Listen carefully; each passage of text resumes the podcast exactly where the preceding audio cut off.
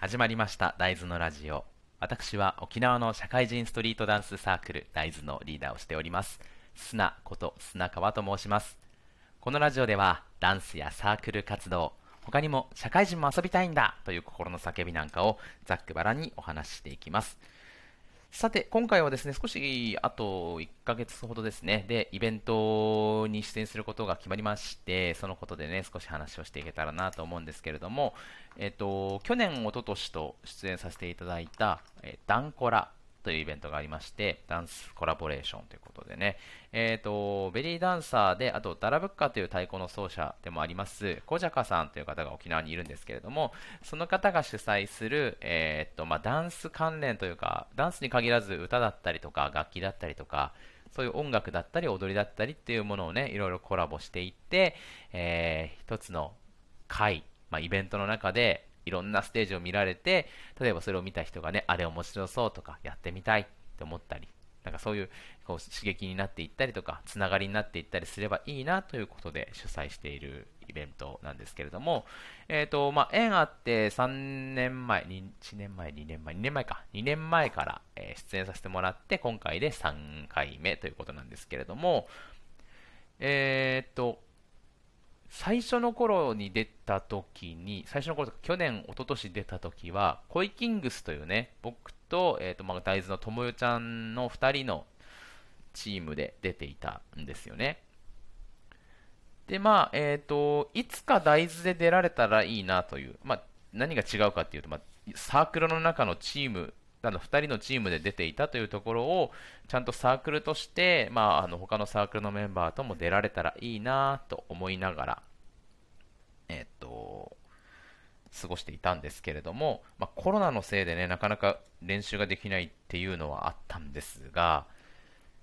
あのー、今回また、えー、声かけていただいたので、やったーと思い、今度こそ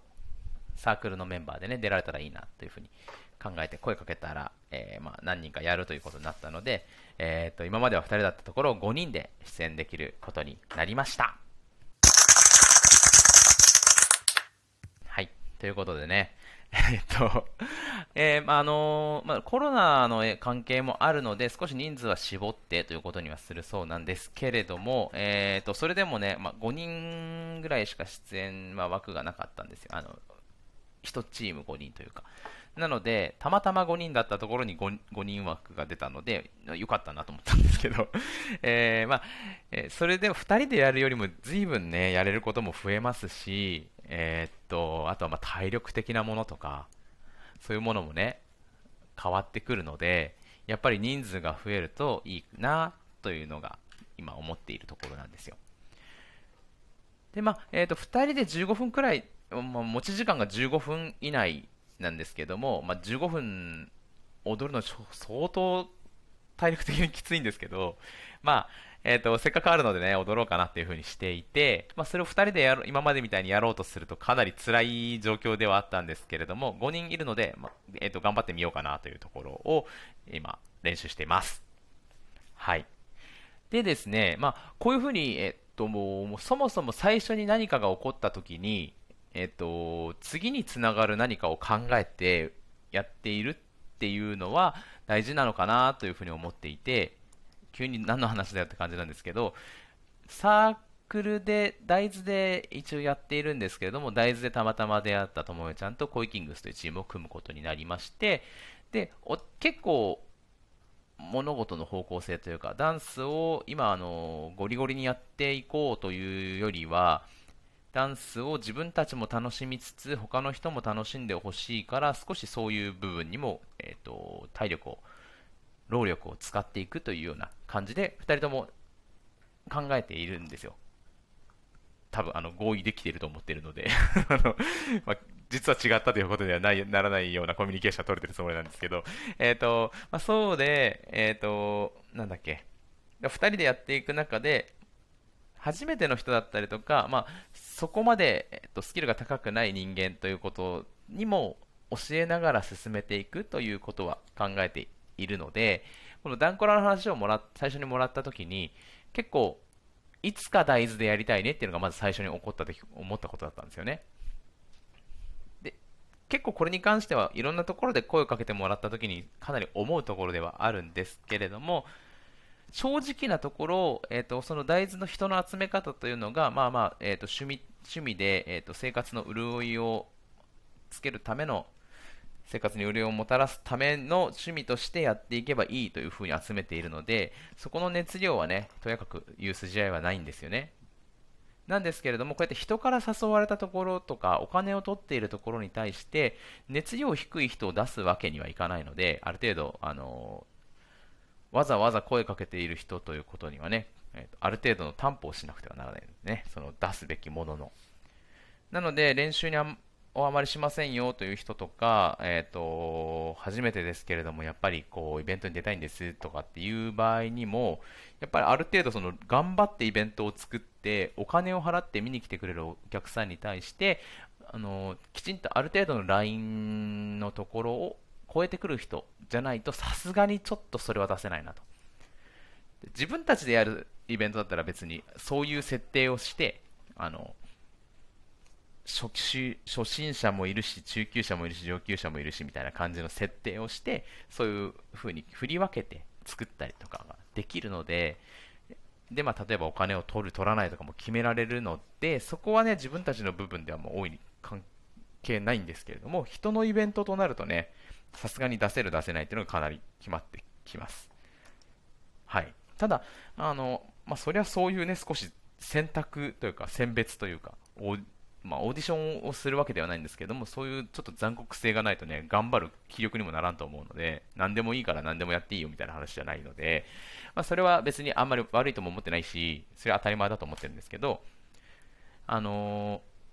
ー、そういうイベントのお誘いが、コロナが例えば落ち着いてきたりしたら、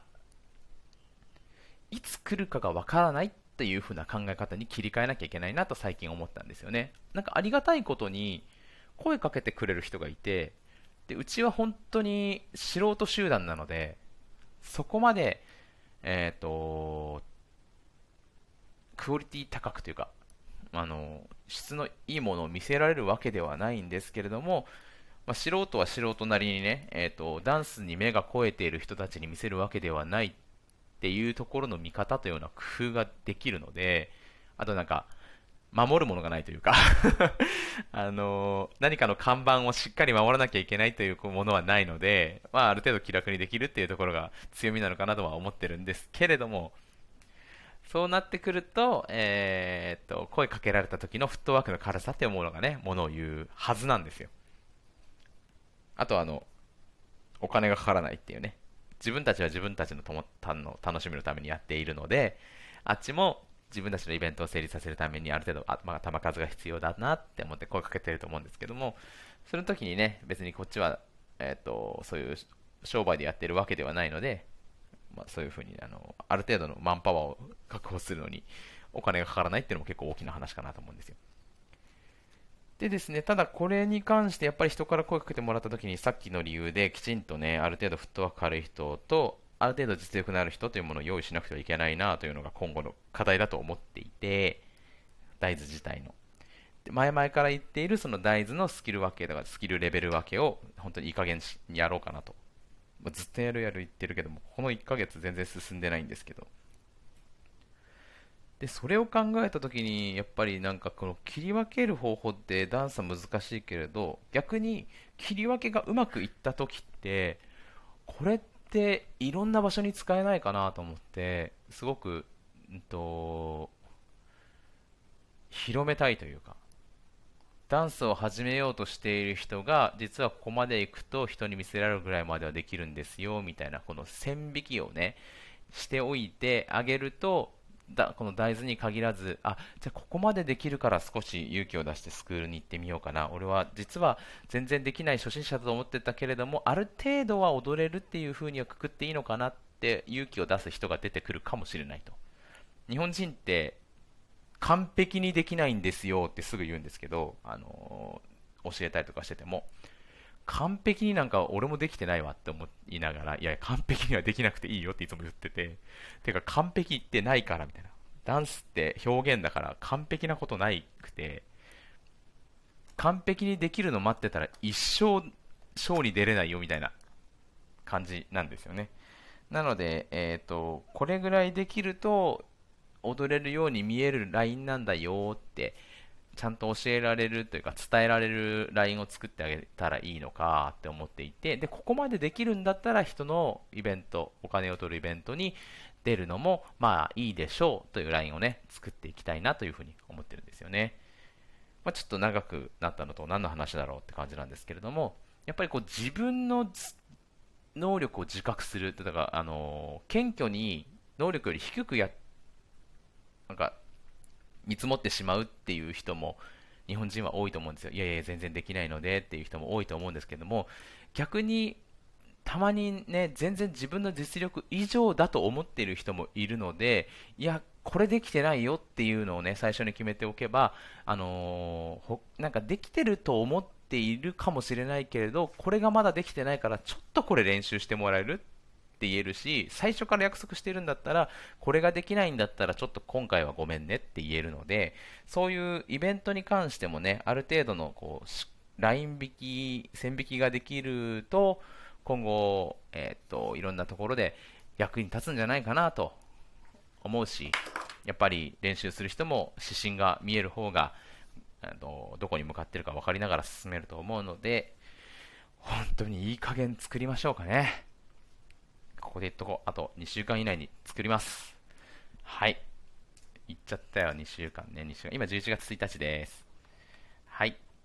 じゃあ2週間以内に作りたいと思います。それでは、この辺で。大豆が、大豆